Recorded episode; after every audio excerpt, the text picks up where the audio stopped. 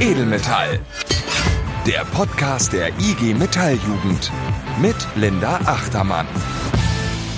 Und damit hi und herzlich willkommen zur Ausgabe Nummer 3 von Edelmetall.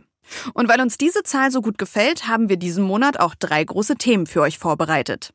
Wir haben uns mit Kevin Kühnert, dem Vorsitzenden der Jusos und stellvertretendem Vorsitzenden der SPD, zu einem Videocall verabredet und haben mit ihm über unsere Forderungen für Auszubildende und Dualstudierende während der Corona-Pandemie diskutiert.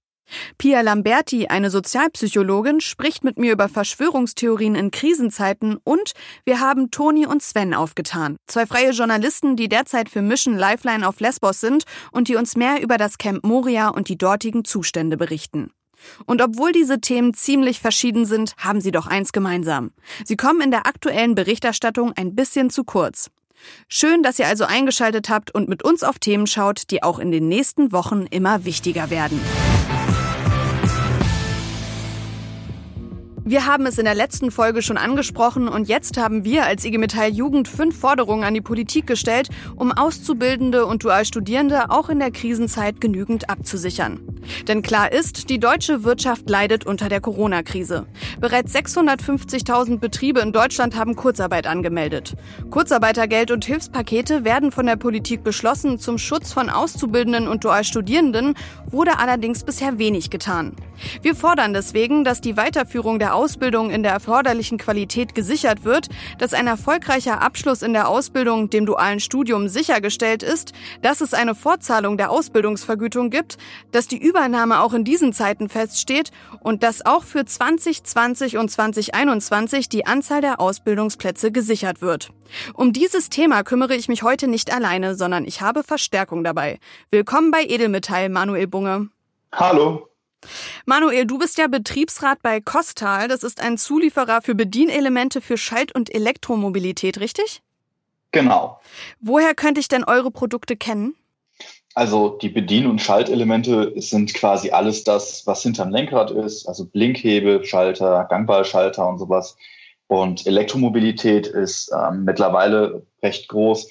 Das ist der Teil, der bei den neuen E-Autos dafür sorgt, dass der Strom, der aus der Steckdose kommt, auch vom E-Motor verarbeitet werden kann. Wie ist es denn bei euch gerade im Betrieb?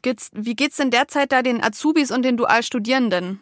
Die Lage ist halt echt unsicher. Wir haben in der Produktion beispielsweise 100 Prozent Kurzarbeit. Das heißt, die ist momentan einfach leer, da ist kein Mensch. Dementsprechend ist es auch mit der Ausbildung schwierig.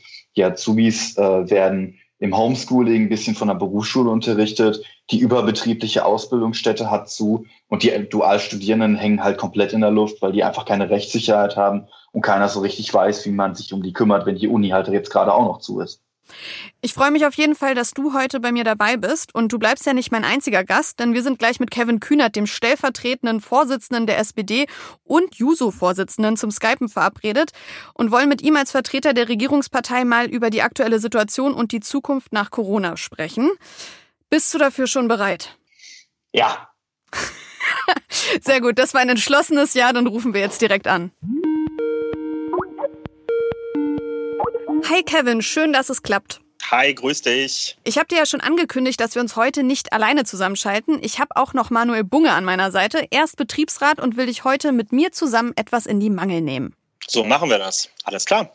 Wir haben einige Fragen an dich, Kevin, und drei Themenblöcke vorbereitet. Zuerst mal wollen wir über unsere Forderungen an die Politik in Bezug auf Auszubildende und Dualstudierende in Zeiten von Corona sprechen. Und dann wollen wir über die Zukunft der Wirtschaft nach Corona reden. Und zum Schluss wollen wir dann auch kurz noch auf die aktuelle Situation in den griechischen Flüchtlingslagern eingehen. Kommen wir doch erstmal zum ersten Block. Eine unserer Forderungen ist ja, dass es keine Kurzarbeit für Auszubildende und Dualstudierende geben darf. Manuel, wie sieht es denn da in der Praxis aus? Also ich kann jetzt bei mir aus dem Betrieb einerseits berichten, dass äh, die Azubis zum Glück keine Kurzarbeit haben und in Teilen auch weiter ausgebildet werden. Bei den Dualstudierenden sieht das ein bisschen anders aus. Ähm, die haben halt nicht das Glück, unter das Berufsbildungsgesetz zu fallen und ähm, sind dementsprechend ein bisschen freier in der Meinungshoheit des Arbeitgebers, sage ich jetzt einfach mal. Da wird es ein bisschen lockerer gehandhabt und die werden öfter in Kurzarbeit geschickt. Aber es gibt auch andere Betriebe, da sind auch die Azubis schon in Kurzarbeit geschickt worden. Wir als äh, Gewerkschaftsjugend, als IG Metalljugend, beziehen uns da immer auf den ähm, Paragraphen 19 vom Berufsbildungsgesetz. Der sagt eigentlich aus, dass ähm, die Ausbildungsvergütung auf jeden Fall sechs Wochen weitergezahlt werden muss, ohne Wenn und Aber und ohne irgendeine Einschränkung. Aber was danach kommt, ist halt erstmal offen. Also es gibt Betriebe, die zahlen danach noch normal weiter. Es gibt Betriebe, die sagen dann aber auch, ja, 60 Prozent von der Ausbildungsvergütung, das muss ja eigentlich aus, auch ausreichen. Ähm, und das sehen wir eben definitiv nicht so. Also wir wissen schon, dass wir bei den tarifgebundenen Betrieben in der IG Metall gut dastehen mit den Ausbildungsvergütungen. Aber mich würde halt mal interessieren, Kevin, auf wessen Seite steht denn die SPD bei der Frage? Also wie siehst du oder wie seht ihr das im Bereich äh, Weiterbezahlen nach diesen sechs Wochen?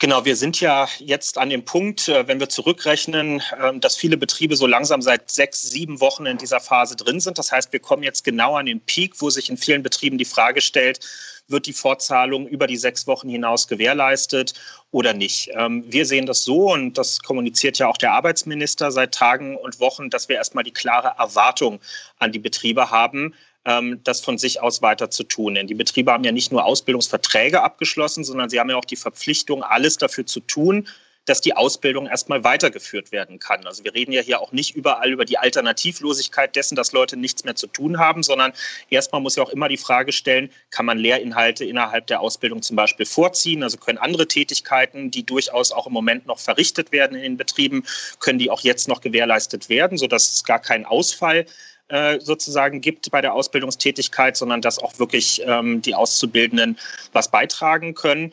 Ähm, und man muss natürlich auch klar sagen, bei den Größenordnungen, über die wir im Moment reden, da ist das äh, ein äh, Vogelschiss, hat, glaube ich, mal jemand in der Politik gesagt, ähm, die Größenordnung, über die wir bei den Auszubildenden reden. Also wer sich für einen sozialen Unternehmer oder für ein soziales Unternehmen hält, sollte Ausbildung ja immer auch als eine Investition in Zukunft verstehen. Man hält sich keine Auszubildenden, ähm, zumindest wenn man es ernst meint, als billige Arbeitskräfte, sondern es ist immer eine Investition in die Zukunft, um Fachkräfte von morgen zu haben. Bis vor ein paar Wochen haben wir noch über Fachkräftemangel geredet. Die Situation hat sich ja durch Corona nicht in Luft ausgelöst.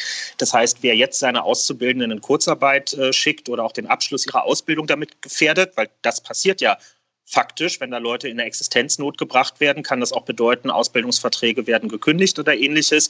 Der beraubt sich und seinem Unternehmen selbst äh, der Zukunftsperspektive. Und das ist, glaube ich, erstmal das Level, auf dem wir mit der Unternehmensseite diskutieren müssen. Dann lass uns bitte doch nochmal über das Spannungsfeld Ausbildung und Fachkräftemangel sprechen. Das hast du ja schon angesprochen. Denn es ist ja bekannt, dass in Deutschland auch im Jahr 2019 mehr Ausbildungsstellen vorhanden waren, als im Endeffekt besetzt wurden. Jetzt erstmal die Frage an Manuel, warum ist das denn so? Ausbildung ist nicht gleich Ausbildung. Man sieht über die Branchen große Unterschiede. Man sieht große Unterschiede, ob die Bude, in der man die Ausbildung macht, tariflich organisiert ist und gewerkschaftlich organisiert oder ob nicht. Aber letztlich muss man sagen, was Kevin auch gerade gesagt hat, Ausbildung kostet erstmal Geld und jeder Arbeitgeber versucht auch erstmal Geld an solcher Stelle zu sparen. Ausbildungsplätze, die leer bleiben, sind überdurchschnittlich oft ähm, sehr schlecht bezahlt, haben richtig beschissene Bedingungen. Es wundert sich, glaube ich, keiner mehr, dass man bei einem zwölf Stunden Ausbildungstag vergleichsweise seltener einen Azubi dafür findet als bei einem sieben Stunden Ausbildungstag. Aber letztlich muss man eben auch sagen, ein Betrieb, der ausbildet, übernimmt auch irgendwo gesellschaftliche Verantwortung für die nächsten Generationen. Nicht nur vom eigenen Betrieb, sondern auch von der Wirtschaft, die halt in dem Land selbst ist.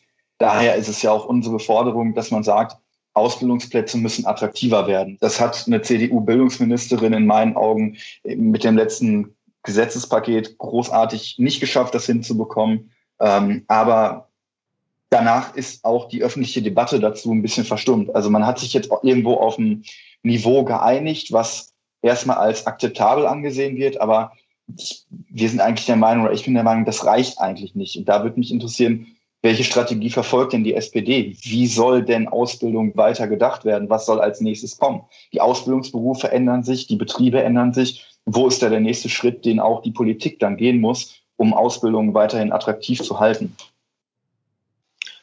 Genau, also vielleicht gucken wir noch mal kurz zurück, was wir geschafft und was wir auch nicht geschafft haben Anfang des Jahres, als ja die Reform des Berufsbildungsgesetzes äh, dann endlich äh, im gefühlt 25. Anlauf ähm, mal über die Bühne gegangen ist. Ähm, wir haben es geschafft und ich weiß, das ist für die IG Metall jetzt nicht der entscheidende Bereich, eine Mindestausbildungsvergütung einzuführen. Das betrifft aber insbesondere viele Ausbildungsgänge, in denen wir sehr hohe Abbruchquoten erlebt haben in den letzten Jahren. Also wir zielen damit natürlich vor allem zum Beispiel aufs Hotel- und Gaststättengewerbe ähm, ab, wo wir hohe zweistellige Prozentsätze von äh, aufgekündigten Ausbildungsverträgen haben, weil die Leute einfach merken, ich werde als billige Arbeitskraft ausgebeutet. Das war uns deshalb auch wichtig, nochmal klarzustellen, ein Berufsschultag ist ein Berufsschultag und keiner, an dem man nochmal in den Betrieb zurückkehren muss, was eben gerade in der Gastronomie beispielsweise zur krassen Entgrenzung des eigenen äh, Lebens und der Arbeitszeit immer wieder beigetragen hat.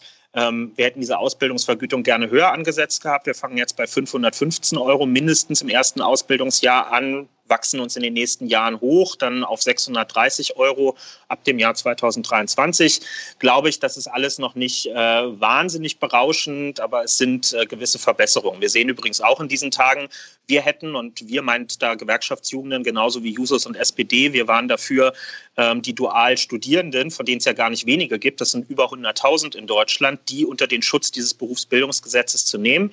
Da hat sich Frau Karliczek bis zum Schluss gegen gewehrt, deswegen sind die nicht drin und äh, ich mag immer kein I told you so in der Politik, aber jetzt ist es leider angebracht an dieser Stelle, denn diese Leute stehen jetzt ohne den Schutz da, den sie hätten haben können. Die haben alle im Einzelfall Verträge mit der Arbeitgeberseite ausgehandelt, ähm, zum Teil mit ganz wenig Urlaubsansprüchen, zum Teil ist unklar und muss im Einzelfall entschieden werden, haben die Anspruch jetzt auf Kurzarbeitergeld, ja oder nein. Ähm, total beschissene Situation. Und insofern sehen wir da auch schon ganz gut, ähm, wo wir auch bei Ausbildungsplätzen äh, in den nächsten Jahren ähm, hinsteuern müssen. Das betrifft natürlich einerseits nochmal die Frage ähm, der, ähm, der Vergütung. Das betrifft aber zum Beispiel auch die Perspektive auf eine Übernahme. Ähm, wir sind weiterhin dafür, dass es eine Übernahmegarantie ähm, auch geben soll, ähm, wo man eben auch äh, ja immer wieder sieht, es ist ganz wichtig, auch für den Berufseinstieg die Praxiserfahrung, die man erworben hat in der Ausbildung, unmittelbar anwenden zu können. Wer das nicht kann, hat meistens danach extreme Nachteile auf dem Arbeitsmarkt. Also das ist ein großes Problem, vor dem wir gerade auch jetzt im Sommer ähm, stehen werden ähm, und wo auch rund um Corona, was ja nun überall mit reinspielt, äh, zum Beispiel die Betriebe auch aufgefordert sind, über Ausbildungsverbünde oder ähnliches dafür zu sorgen, dass sie auf jeden Fall weiter Praxisphasen äh, anbieten können, auch wenn es vielleicht im eigenen Unternehmen gerade äh, im Moment schwierig ist. Ich glaube, diese Form von Kooperationsmodellen sind welche, die wir verstärkt in Zukunft ähm, sehen werden und auch sehen müssen, ähm, um auf einem ja immer heterogener werdenden Arbeitsmarkt ähm, eine bestmögliche Praxis anbieten zu können. Dann kommen wir zu unserem zweiten Block, den wir vorbereitet haben, die Zukunft nach Corona. Stichwort Wiederaufbau der Wirtschaft oder wie es mittlerweile auch genannt wird, Wiederanfahren der Wirtschaft. In einem Interview bei Studio M, dem YouTube-Format der ARD-Sendung Monitor, sagtest du, dass es für dich Corona-Staatshilfen nicht zum Nulltarif gibt. Was meintest du damit genau? Ähm, es ist für mich eine eine ganz lustige Situation im Moment, lustig in Anführungszeichen. Es ist jetzt fast ein Jahr her, da habe ich ein Interview mit der Zeit äh, geführt. Die haben mich damals als Juso-Vorsitzenden gefragt, Herr Kühnert, was ist Sozialismus eigentlich für Sie? Und dann haben wir darüber geredet, wie man Wirtschaft anders, demokratischer organisieren kann. Und es gab einen großen Shitstorm danach, weil auch mal das Wort Vergesellschaftung gefallen ist und so weiter. Und heute, ein Jahr später, sind wir in einer Situation, wo die Vorstände und Management-Ebenen von großen deutschen Unternehmen, Condor, Lufthansa und andere, quasi darum betteln, äh, vom Staat Teil äh, verstaatlicht äh, zu werden äh, und unter den Schutzschirm zu gehen. Natürlich bitten die nicht darum, dass der Staat dann auch äh, aktiv ins Unternehmensgeschehen eingreift, sondern die wollen im Prinzip Hilfen haben, äh, ohne dass sie an, ihrem, an ihrer Geschäftspraxis was verändern. Und darauf habe ich halt meine Äußerung bezogen. Ähm, ich finde nicht, dass man staatliches und damit Geld von uns allen in Anspruch nehmen kann, ohne dass man im Gegenzug auch ein paar Auflagen erfüllen muss. Der Finanzminister Olaf Scholz hat ein paar in diesen Tagen schon formuliert. Er hat gesagt, wer Staatsgeld haben will, kann nicht gleichzeitig Boni an Manager und die Vorstandsebene auszahlen. Das verbietet sich. Ja, also wir können nicht mit Steuergeld äh, üppige Vorstandspensionen finanzieren. Das treibt eine Gesellschaft auseinander. Ähm, ebenso verhält es sich mit Dividendenauszahlungen, also siehe BMW im Moment.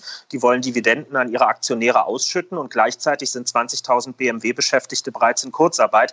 Da passt irgendwie was nicht zusammen. Und ich habe mir erlaubt, das noch um ein, zwei Kriterien zu erweitern. Ich finde, wenn jetzt die großen Konjunkturpakete äh, kommen, mit denen die Wirtschaft wieder angekurbelt wird, dann muss dieses Geld beispielsweise für eine ökologisch nachhaltige Produktion verwendet werden. Das haben uns ja eh im letzten Jahr alle erzählt, dass sie daran interessiert sind, ihre Unternehmen entsprechend umzustellen. Insofern sollte das ein leichtes sein, wenn es zum Beispiel in der Stahlproduktion jetzt um die Frage geht, mehr in die Forschung zu investieren, damit wir äh, klimaneutral Stahl über Wasserstoff in Zukunft äh, herstellen können. Also das äh, zu, zu intensivieren. Aber mir geht es zum Beispiel auch um Unternehmen, die Tarifflucht in den letzten Jahren begangen haben. Also wer es nicht mehr für nötig gehalten hat, mit seinen Arbeitnehmerinnen und Arbeitnehmern organisiert in Gewerkschaften Tarifverträge abzuschließen, kann unter diesen Bedingungen aus meiner Sicht auch nicht die Hand beim Staat aufhalten, sondern Hilfe gibt es dann eben gegen die Verpflichtung selber auch was zu tun. Und das heißt, die haben sich an den Tisch zu setzen mit den Gewerkschaften und dort, wo es nicht der Fall ist, Tarifverträge auszuhandeln, weil wir ja gerade jetzt in dieser Phase sehen, Beschäftigte sind dort besser geschützt wo Tarifverträge vorherrschen. Ähm, wir sehen es bei VW und anderswo, wo zum Teil 95 Prozent Kurzarbeitergeld ausgezahlt werden. Das ist nicht vom Himmel gefallen, sondern das hat was damit zu tun, dass man in Friedenszeiten miteinander Verträge geschlossen hat, auf die sich beide Seiten jetzt verlassen können. Das ist ja alles, was du sagst. Ist quasi Musik in unseren Gewerkschafterohren. Ne? Aber man muss ja für diese ganzen Ansätze auch Mehrheiten finden. Wie macht man das denn mit einer SPD, die bei 16 Prozent jetzt immer wieder rumhängt? Naja gut, erstmal ist diese SPD in der Bundesregierung. Das ist jetzt äh, nichts, was äh, mein, oder zumindest in dieser Koalition ist das jetzt nicht mein sehnlichster Wunsch der letzten zwei Jahre gewesen, aber äh, auch ich bin in der Lage zu, zu sagen, ähm, wenigstens jetzt im Moment können wir ja die Gelegenheit mal beim Schopfe packen und unseren Einfluss auch, ähm, auch geltend machen. Und wie gesagt, das ist jetzt auch nicht nur meine Privatmeinung, sondern auch vom Finanzminister, der jetzt nicht zum linksradikalen Flügel der SPD gehört, äh, sind ja zumindest solche Signale in den letzten Tagen äh, deutlich zu vernehmen gewesen. Und ich glaube, wir haben im Moment eine gesellschaftliche Stimmung, die da auch auf unserer Seite ist. Es gibt eine große Zustimmung dazu, dass der Staat jetzt viel Geld mobilisiert. Das ist ja klassischer Keynesianismus, den wir im Moment gerade machen. Also eine Krise bewältigt man nicht dadurch, dass man äh, den Gürtel während äh, dieser Krise enger schnallt, sondern gegen eine Krise muss man aninvestieren. Das macht Deutschland stärker als jedes äh, Industrieland der Welt. Ja, wir mobilisieren jetzt mit den ganzen Hilfsprogrammen 60 Prozent unseres Bruttoinlandsprodukts. Das ist das zwei- bis dreifache von dem, was die meisten anderen Staaten im Moment machen. Also das ist linke Politik erstmal von der DNA her, was dort passiert. Ähm, und ich glaube, dass viele auch eine, Gerechtigkeitsantenne in sich haben, die ihnen beispielsweise beim Thema Boni-Auszahlungen und Ähnlichem sagt, sowas geht in der jetzigen Phase nicht. Wir haben das ja an Ansätzen gesehen, als Adidas vor einem Monat mitteilte, sie würden jetzt die Mietzahlung für ihre Filialen äh, einstellen. Da gab es einen riesigen öffentlichen Shitstorm, weil das ganz erkennbar für die meisten Leute so war, dass ein großes international erfolgreiches Unternehmen, und davon haben wir glücklicherweise ein paar in Deutschland, dass das jetzt nicht die allerersten sein sollten, die den Eindruck vermitteln, kurz vorm Zusammenbruch des Ladens zu stehen. Dann hätten sie nämlich wirklich in ihrer betrieblichen Praxis was falsch gemacht, wenn sie keine drei Wochen Corona überstehen, ohne ihre Filialen schließen zu müssen. Also ich, ich glaube, es gibt ein, ein ganz gutes Bauchgefühl in der Mehrheitsbevölkerung ähm, dafür, was jetzt im Moment äh, im Grundsatz gerecht ist und was nicht. Also dann kommen wir jetzt noch mal zum letzten Block. Wir wollen jetzt nämlich mit dir über das Flüchtlingslager Moria auf der Insel Lesbos sprechen. Die EU wollte ja 1600 unbegleitete Flüchtlinge aufnehmen. Deutschland hat gesagt, ja, wir nehmen 360. Angekommen sind bis jetzt aber nur 47. Und dass diese Zahl so klein ist, ist für viele auch der zögerlichen Haltung der SPD zu verdanken. Und gerade in der letzten Woche, wir zeichnen ja heute am 27.04. auf, gab es eine Plakataktion, bei der in mehreren deutschen Städten gefälschte SPD-Plakate Plakate aufgehangen wurden, auf denen zu lesen war, wir warten so lange auf eine europäische Lösung, bis Corona das Flüchtlingsproblem für uns gelöst hat. Kevin, ich möchte dich gerne fragen, wie stehst du zu einer solchen Kritik an eurer Politik? Ja, ich habe die Plakate natürlich auch gesehen. Ähm, die sind erkennbar dann nicht von uns gewesen. Ähm, ich, das ist wahrscheinlich keine Mehrheitsmeinung in der SPD-Spitze, aber ich verstehe das schon grundsätzlich. Ich teile jetzt nicht den Angriff speziell ähm, auf die SPD. Ich sage auch gleich, warum ich das bei uns ein bisschen anders wahrnehme.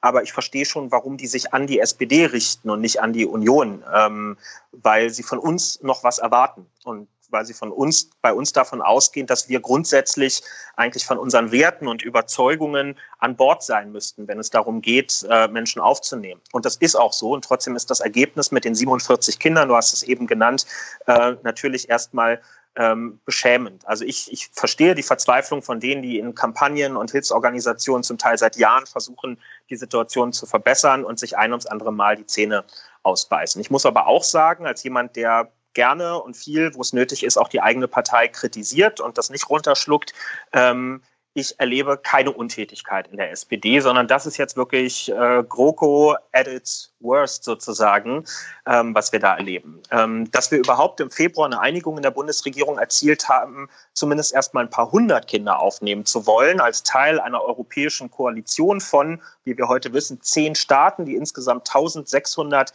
Plätze ausgelobt hat, ähm, ist dem Druck der SPD zu verlangen gewesen. Ich sage das jetzt alles nicht, weil ich Blumen oder ein Dankeschön dafür erwarte. Wir wissen, das sind alles super geringe Zahlen und das sollte eigentlich eine Selbstverständlichkeit sein, ist es leider in dieser Regierung nicht. Ich erlebe aber eine komplette Geschlossenheit in der SPD in der Frage. Es sind die SPD-Innenminister in Berlin, in Niedersachsen und in Thüringen gewesen, die seit dem letzten Jahr schon immer wieder Horst Seehofer als zuständigen Innenminister im Nacken sitzen und sagen, gib uns die Leute. Du musst sie von mir aus auch nicht bundesweit gleich zu gleichen Teilen rausgeben. Wir haben die Plätze bei uns. Wir können auch für traumatisierte Kinder die psychologische Betreuung übernehmen. All das ist in einem gewissen Maße möglich gib uns diese Leute. Und es wird immer wieder mit Hinhaltetaktiken aus dem Innenministerium gearbeitet.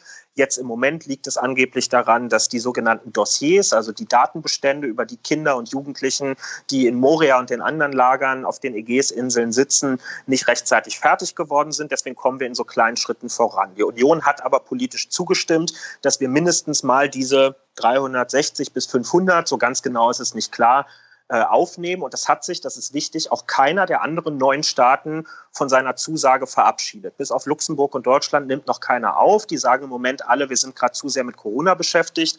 Aber alle bleiben bei ihrer Zusage und daran muss man sie auch messen. Jetzt haben wir aber das Problem, wir haben eine tickende Zeitbombe in diesen Camps. Die waren unter normalen Umständen schon völlig überfüllt. Das sind humanitär inakzeptable Bedingungen. Und wenn wir uns vorstellen, dass jetzt dort Corona ausbricht, was Gott sei Dank, wenn man dann gläubig ist, noch nicht passiert ist, ähm, dann ähm, haben wir ein noch massiveres Problem als eh schon. Deswegen arbeiten wir an mehreren Fronten. Wir wollen, dass Deutschland seine Zusage einhält. Wir arbeiten daran, dass einzelne Bundesländer eigene Landesaufnahmeprogramme machen. Thüringen wird nach allem, was ich höre, in den nächsten Tagen ein solches beschließen. Also letztlich signalisieren, ist uns wurscht, was Seehofer macht, gebt uns eine Zahl X von Menschen, die wir eigenverantwortlich aufnehmen und betreuen und auch finanzieren. Und wir arbeiten vor allem mit unseren Europaabgeordneten, da ist Katharina Barley auch sehr hinterher, auch mit grünen Abgeordneten zusammen, daran, dass wir eine Lösung vor Ort hinkriegen für die gut 40.000 Menschen. Und das kann konkret heißen, Unterbringung in Hotels, die sind im Moment eh nicht belegt, um zumindest erstmal eine räumliche Trennung zu haben, falls Corona ausbricht, damit wir es nicht mit einer Massenepidemie zu tun haben, sondern das Gesundheitssystem das auch bewältigen kann. Oder wahlweise oder ergänzend mit Kreuzfahrtschiffen. Da gibt es auch schon konkrete Hilfsangebote von Reedereien, die haben auch nichts zu tun im Moment. Ähm, die sagen, wir bringen gerne ein Schiff dort vor Ort hin sofern die Europäische Kommission die Finanzierung übernimmt. Das sind alles Baustellen, an denen wir arbeiten. Es kotzt mich an, wie langsam, langsam wir dabei vorankommen. Ich bin selber seit Wochen an dem Thema dran. Ähm, aber es ist bei uns, das kann ich versichern, nicht so, dass die Leute sich Augen und Ohren zuhalten. Das erlebe ich definitiv anders. Später in diesem Podcast sprechen wir noch mit zwei freien Journalisten, Toni und Sven, ähm, die selber gerade für Mission Lifeline auf Lesbos sind. Und die haben uns auch noch eine Frage für dich mit auf den Weg gegeben. Und zwar ist ja zu bemerken, dass es an sich eine große Aufnahmebereitschaft sowohl in der Zivilgesellschaft als auch von einzelnen Städten und Ländern gibt. Jedoch stellen wir auch fest, dass das BMI da extrem blockiert und alle Bemühungen zunichte macht, die aus dieser Richtung kommen. Deswegen unsere Frage wäre, was sind denn jetzt praktische Handlungsoptionen für uns gemeinsam als Zivilgesellschaft, da eine Rettungsmission voranzutreiben? Wie äh, können wir eine Evakuierung in Moria hinbekommen? Ja, ähm, drei konkrete Antworten darauf. Das eine habe ich schon genannt, das ist erstmal die dezentrale Unterbringung vor Ort. Wir alle würden uns wünschen, dass diese 40.000 Menschen zügig verteilt werden. Das wird, sind wir realistisch, nicht in den nächsten Wochen passieren. Also kurzfristig geht es für viele von denen erstmal darum, über Hotels oder Kreuzfahrtschiffe ähm, eine, eine adäquate Unterbringung zu haben. Das ist Schritt eins. Schritt zwei, ich würde mich nicht mehr auf Bundesprogramme verlassen. Solange Horst Seehofer Innenminister ist und wir mit der Union regieren, werden wir keine Aufnahmeprogramme in der Größenordnung haben, die wir eigentlich brauchen. Was kann man stattdessen machen? Das ist der zweite Punkt. Familiennachzug. Das ist eh ein Mittel, was wir haben. Menschen, die nach Deutschland kommen, können innerhalb von drei Monaten einen Antrag auf Familienzusammenführung stellen für Mitglieder der sogenannten Kernfamilie, also Eltern-Kind-Beziehungen beispielsweise. Da gibt es vielfach schon Leute, die in Deutschland sind und die Angehörige jetzt in Griechenland auf den Inseln haben. Da muss man appellieren an Ermessensspielräume der Behörden. Da geht es nämlich zum Teil um Tanten oder Onkel, die gehören eigentlich nicht zu dem, was man beim Familiennachzug ähm, als zulässig erachtet. Das kann die Politik, das kann die Verwaltung aber anders auslegen. Das heißt, Innenministerinnen und Innenminister auch in den Bundesländern, die gewillt sind, was zu tun, können hier ihren Einfluss geltend machen und beim Familienzusammenzug ähm, eine, einige Möglichkeiten schaffen. Und dritter Punkt sind die Landesaufnahmeprogramme. Wenn Bundesländer selber sagen, ähm, Horst Seehofer, wir warten nicht auf dich, sondern wir wollen selber vorangehen, dann geht das. Thüringen fängt jetzt an. Berlin soll, wenn es nach mir geht, bald folgen. Auch in Bundesländern wie Hessen, wo Schwarz-Grün regiert, gibt es Vereinbarungen in den Koalitionsverträgen, dass eigene Landesaufnahmeprogramme, also die Ansage, wir nehmen eine bestimmte Zahl unabhängig von allen weiteren Vereinbarungen auf, dass die umgesetzt werden sollen. Da kann Seehofer kaum reinfunken. Er hat nur eine Befugnis laut äh, geltendem Recht in Deutschland. Er muss nämlich die sogenannte Bundeseinheitlichkeit prüfen. Das ist aber keine politische Prüfung. Das heißt nicht, dass er sagen kann, mir schmeckt das nicht, was ihr da macht und deswegen sage ich nein, sondern er muss zum Beispiel sicherstellen, dass die Leute danach sich nicht quer durchs Bundesgebiet bewegen, damit sie schlussendlich doch in einem anderen Bundesland sitzen. Das ist seine einzige Befugnis in dem Zusammenhang. Und gerade die Hilfsorganisationen drängen zu Recht, wie ich finde, darauf, dass jetzt ein Bundesland vorangeht mit so einem Programm, um es, wenn es hart auf hart kommt, auch zu einem juristischen Präzedenzfall kommen zu lassen, falls Seehofer seine Kompetenz überschreitet, damit endlich einmal ein Gericht klären kann, was darf der Bund, was dürfen die Länder. Und wir sind uns relativ sicher, die Länder dürfen dort sehr viel. Und es wäre gut, wenn das jetzt auch einmal rechtlich festgehalten werden würde. Ich bin auch mit dieser Antwort sehr zufrieden. Manuel, wie sieht es bei dir aus? Ich würde mir einfach wünschen, dass das Ganze, was du gerade skizziert hast, passiert und zwar deutlich schneller, als es vermutlich passieren wird, wenn es passieren wird. Wir teilen die Hoffnung. Kevin, vielen Dank für deine Zeit. Ja, danke euch für die Fragen und äh, bleibt alle gesund. Wow, das war wirklich ein produktives Gespräch und das war tatsächlich auch nur ein Ausschnitt. Wir haben noch länger mit Kevin darüber gesprochen, warum die Jusos Unternehmen, die nicht ausbilden, umlegen wollen und haben nachgefragt, welche Strategie die SPD auch in Zukunft in der Flüchtlingskrise verfolgt. Das ganze Gespräch und Leute, es lohnt sich, könnt ihr in den nächsten Wochen auf unserer Kampagnen-Webseite nachhören. Alle Infos dazu findet ihr wie immer über Facebook und Instagram.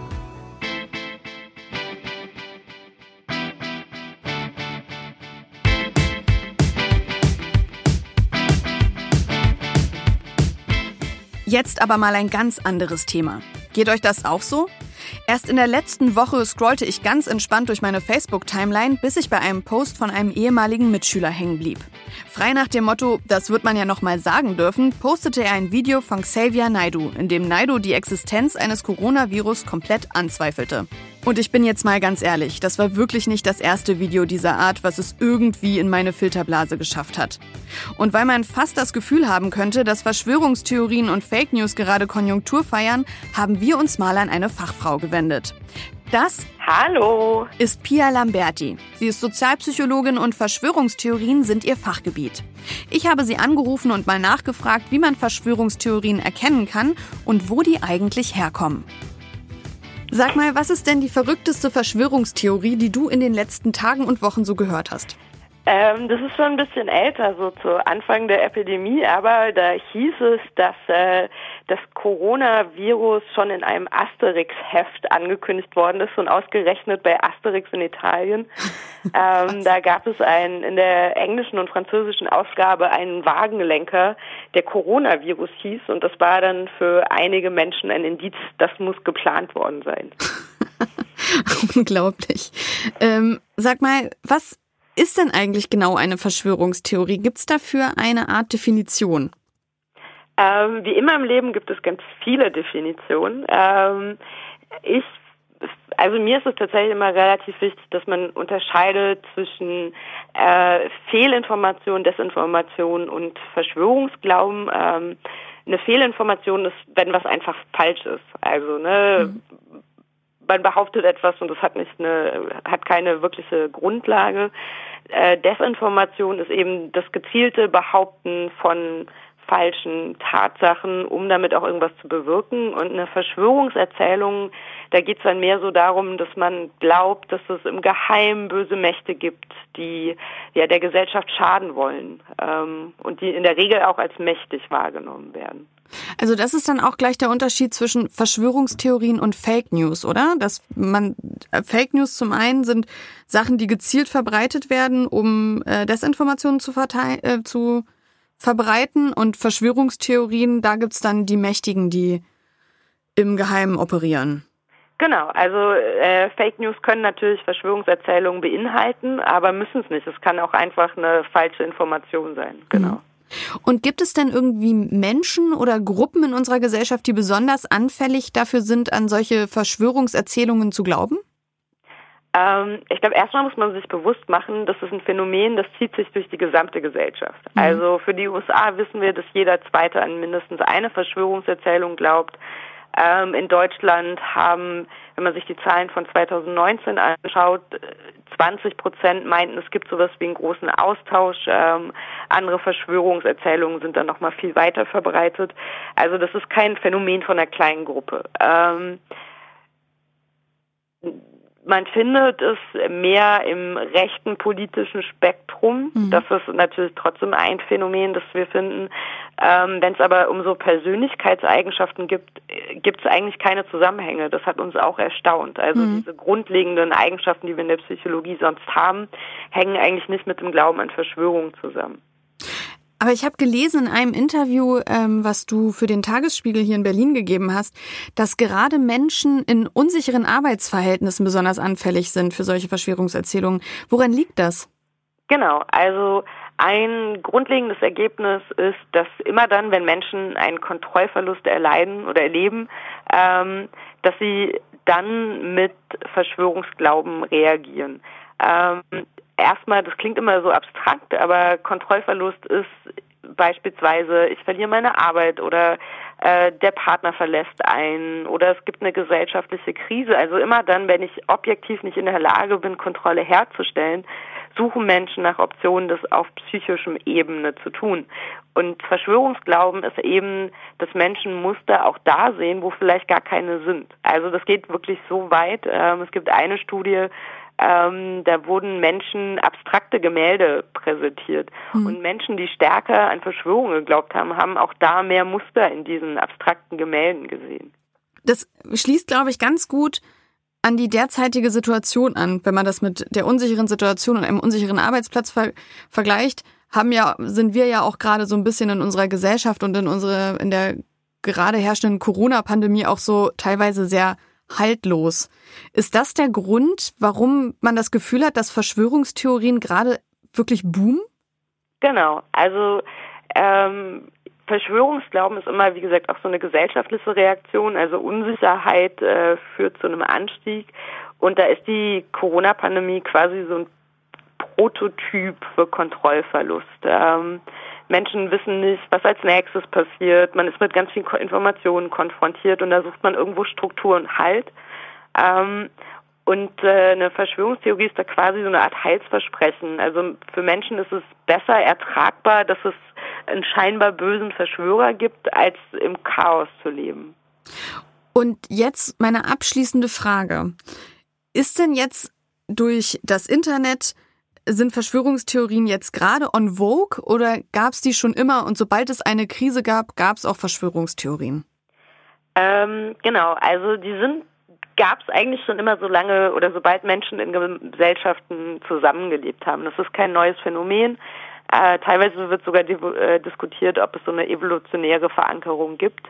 Ähm, Im Mittelalter wurden Juden beschuldigt, äh, für die Pest verantwortlich zu sein. Der Nationalsozialismus hatte ja ganz stark auch über Verschwörungserzählungen, Ideologien funktioniert. Ähm, die waren immer schon da. Ähm, mein Gefühl ist, dass das gesellschaftliche Bewusstsein, insbesondere seit äh, der Trump-Wahl, sich gewandelt hat und dass es einem deswegen so vorkommt. Mhm. Ähm, und das Internet kann sowas natürlich nochmal befeuern. Also es gibt verschiedene Studien, die zeigen, dass wenn man einmal mit einer Verschwörungstheorie konfrontiert wurde, dass das schon dazu führt, dass man misstrauischer wird, dass man sich mehr von der Gesellschaft entfernt fühlt, dass man weniger bereit ist, sich selber impfen zu lassen.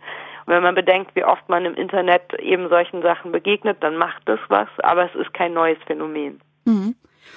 Und jetzt wirklich meine letzte Frage. wie kann, also was könnten wir denn jetzt unseren Hörern mit auf den Weg geben? Ähm, wie kann ich Verschwörungstheorien enttarnen und denen vielleicht nicht so schnell auf den Leim gehen? Also ich würde immer empfehlen, dass wenn man, ähm, wenn es darum geht, etwas gegen Verschwörungserzählung zu sagen, dass man sich nicht im Klein-Klein verheddert. Ähm, also gerade wenn jemand wirklich überzeugt ist, dann werden so viele Details aneinander gehängt, äh, mit denen man, auf die man vielleicht gar nicht reagieren kann oder selbst wenn man darauf reagieren kann, wird dann zum nächsten Thema übergegangen. Also wenn würde ich eher auf so einer abstrakten Ebene bleiben. Ähm, wichtig finde ich, dass man immer dann, wenn die Verschwörungserzählung menschenfeindlich wird, wenn die rassistische, antisemitische Inhalte transportiert, dass man dann Gegenrede leistet, dass man sich ja dagegen stellt. Ähm, und ja, zum selber erkennen, ich glaube, es ist einfach unglaublich wichtig, dass äh, die, ja, wir als Gesellschaft in der Lage sind, uns gut mit Quellen auseinanderzusetzen und Informationen gut verarbeiten zu können und auch einzuordnen, was ist eine valide Information, ähm, wer hat Expertise, wer nicht, wie kann ich was einordnen. Und das natürlich gerade, wo die Nachrichtenlage sich so schnell wechselt und Informationen sich so schnell verändern, auch ähm, extrem schwierig. Also mhm. genau, deswegen vielleicht auch vorsichtig sein, dass man wirklich nur Dinge verbreitet, von denen man auch das Gefühl hat, man hat eine sichere Grundlage, ähm, keine Gerüchte verbreiten. So, man hat das und das gehört, sondern gucken, naja, wo, was steckt denn eigentlich dahinter? Pia, vielen Dank. Sehr gerne.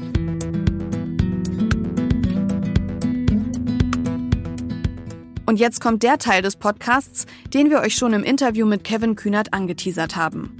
Wir kommen zum Interview mit den freien Journalisten Toni und Sven, die gerade selbst auf Lesbos sind und die mir am Telefon erzählt haben, wie es im Camp Moria zugeht.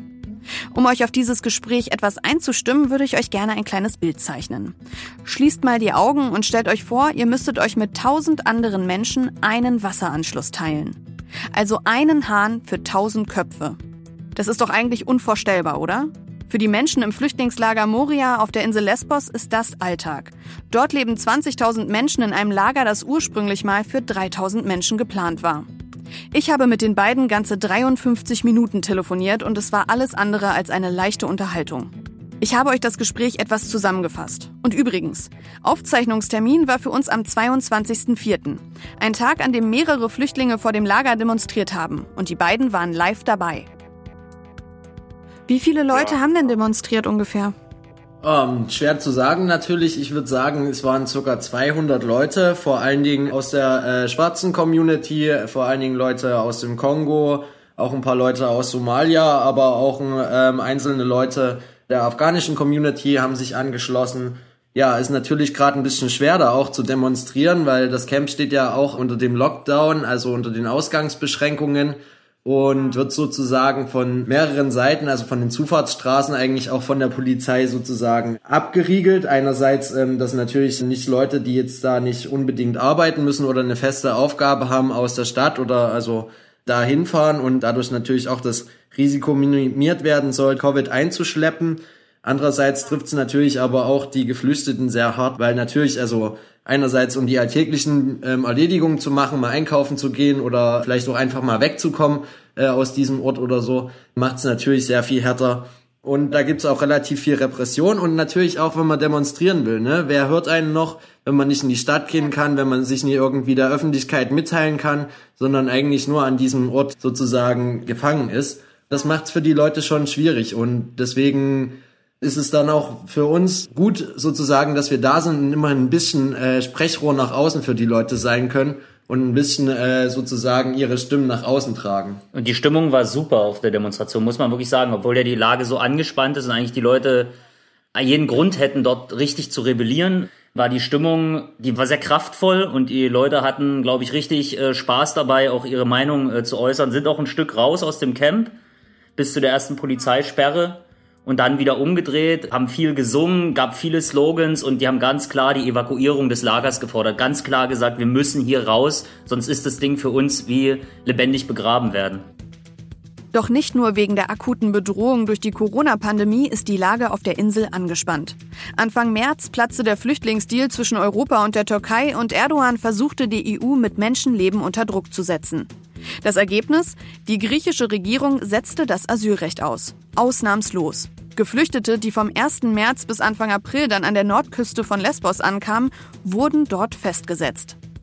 Da gab es Leute, die waren äh, über 20 Tage, also waren die dort mit irgendwie über 40 Leute, zwei kleine UNHCR-Zelte und wurden notdürftig von der UNHCR irgendwie versorgt. Das sind da, da waren Leute dabei, die haben krasseste Pushbacks erlebt, die durch Frontex durchgeführt worden sind. Also da haben wir Berichte von denen gehört. Das ist unglaublich einfach mit Abdrängen auf, auf Wasser, obwohl Kleinkinder mit in den Booten waren. Also auch wenn die nicht in den Booten wären, wäre das egal. Das ist das ist einfach so menschenverachtend, dass man das kaum, also das kann man sich wirklich kaum vorstellen.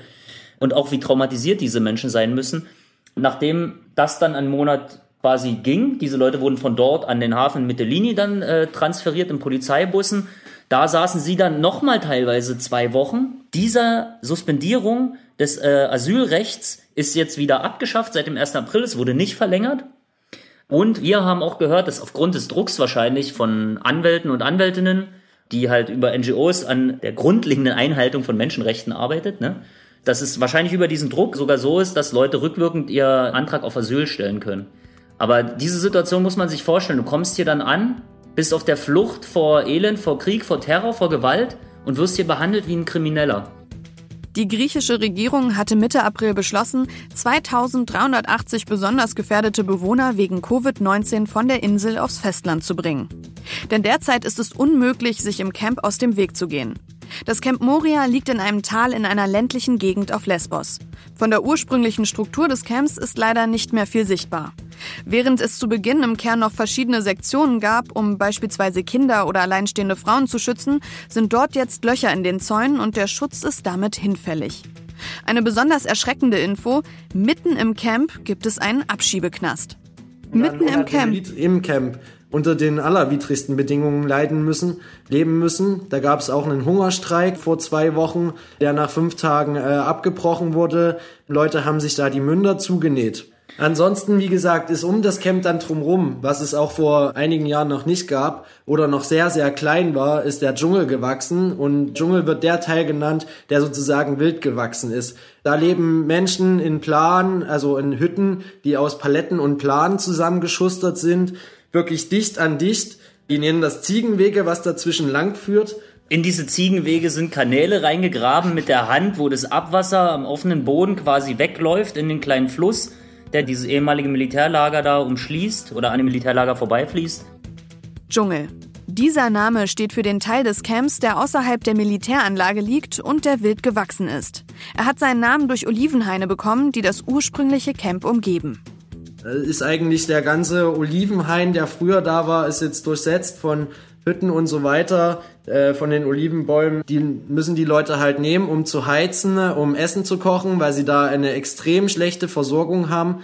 Die Elektrizität ist oft äh, meist selber irgendwie wild aus dem Camp versucht rausgezogen zu werden, ne? äh, ganz irgendwie äh, ja behilfsmäßig isoliert mit irgendwie bisschen Klebeband und einer Mülltüte drumherum gewickelt. Also ich habe letztens ähm, gerade einen, einen gesehen auf so einem, einem von dem Hauptwegen da durch den Dschungel da ging das Kabel wirklich durch eine Pfütze, die war so, keine Ahnung, ich würde sagen 10 Zentimeter tief mit Wasser. Da lag ein Metallrohr drin und dort ging das Kabel durch und er hat gerade da irgendwas dran rumisoliert. Also es ist wirklich, es ist das, dass da nicht mehr Leute irgendwie an einem elektrischen Schlag sterben oder so. Ja, das ist echt krass und die Leute werden sich selbst überlassen. Die müssen sich das dann alles da so ja, selber hinzimmern und improvisieren, dass die da irgendwie halbwegs zurande kommen. Die Schutzsuchenden in Moria kommen an und werden nicht versorgt. Es gibt keine Zelte, die verteilt werden. Es wird genommen, was da ist. Das heißt aber auch, dass dort auf engstem Raum Menschen zusammenhocken, die schwer traumatisiert und nur durch Zeltwände oder Holzbretter voneinander getrennt sind. Da bleiben Übergriffe einfach nicht aus. Auf die Frage, ob es im Camp eine Art Selbstorganisation von Sicherheitsstrukturen gibt, antworteten die beiden zögerlich.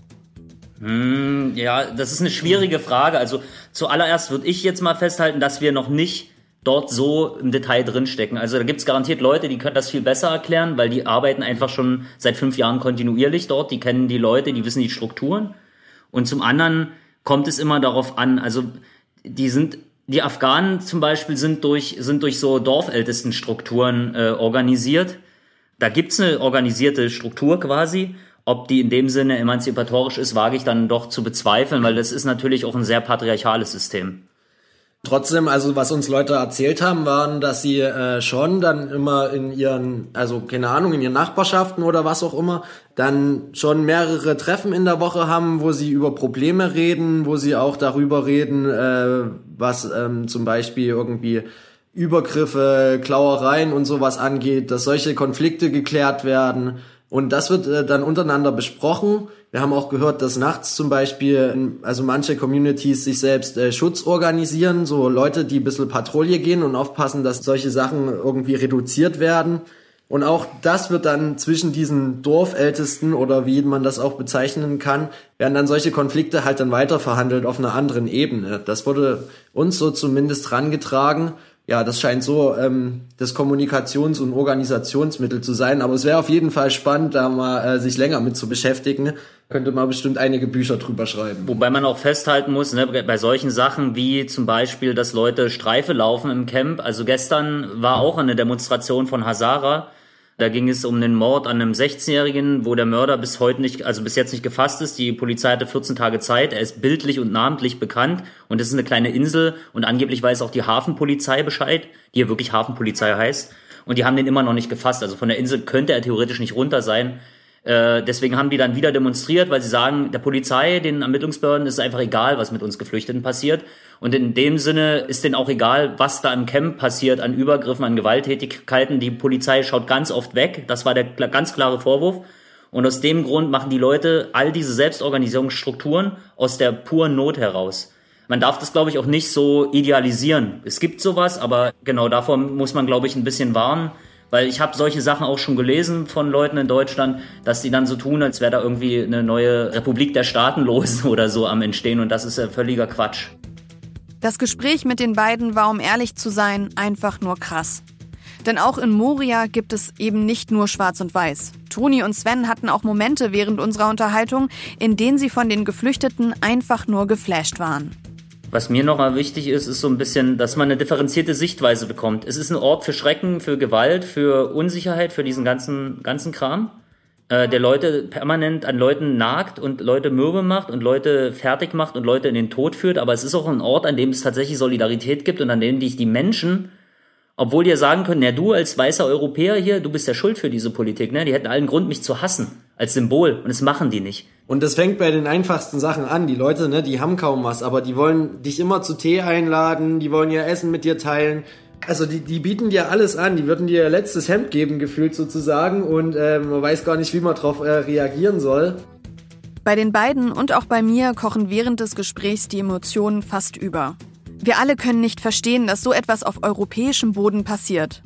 Und was wir machen können, dass sich das ändert, ist laut zu werden auf alle Fälle Druck aufbauen auf eure Abgeordneten. Auf, äh, das ist, glaube ich, das Einzige. Es ist halt schwierig, ne, in Zeiten von Pandemieschutzgesetzen und Aussetzung von Demonstrationsfreiheit und so weiter etwas zu machen. Also auch äh, was zu machen, was, sage ich mal, gesellschaftlich verantwortlich ist. Ähm, da ist schon viel Kreativität gefragt so. Ähm, was man aber definitiv machen kann, ist zumindest mal irgendwie bei Abgeordneten rumzustressen. Warum setzt ihr euch nicht äh, dafür ein, dass irgendwie äh, die Landesaufnahme da Stress macht von den einzelnen Bundesländern, dass wir, wir als, was weiß ich, Sachsen, wir als Hessen, wir als Thüringen oder so, oder Berlin, sind ja, haben das ja schon mal irgendwie so versucht, ne, mit dem Justizsenator ähm, Behrendt, dass wir irgendwie, dass, dass da Druck aufgebaut wird, dass sie sagen, ja, wir wollen die Leute jetzt aufnehmen und wir legen uns am Ende auch mal mit dem BMI an und sagen, na, los jetzt hier, zack, sie müssen jetzt Evakuierungsflüge rein. Ich denke, dieser Druck ist äh, massiv wichtig und Öffentlichkeit zu schaffen und äh, darauf hinzuweisen, dass es ja tatsächlich Initiativen gibt, wie eben Mission Lifeline, die sagen, wir wollen ausfliegen, wir haben die Mittel, wir haben das Know-how, es fehlt am politischen Willen. Genau. Und andererseits muss man sich auch überlegen. Also ich sehe, Moria ist das Ergebnis äh, eines europaweiten Rechtsrucks und äh, zeigt sich darin ziemlich deutlich.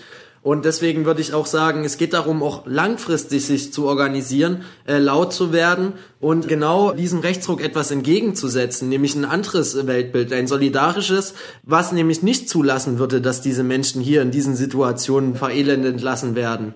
Deswegen ist es auch eine langfristige Perspektive. Moria existiert nicht erst seit Corona und auch nicht erst seit zwei Wochen davor. Und es wird auch nicht nach Corona, wie es zurzeit leider aussieht, aufhören damit. Sondern wir müssen uns dafür stark machen, dass einfach Menschenrechte wieder allgemein verpflichtend und geltend sind und damit auch sozusagen diese ganzen Lager an den Außengrenzen einfach keine Chance mehr haben.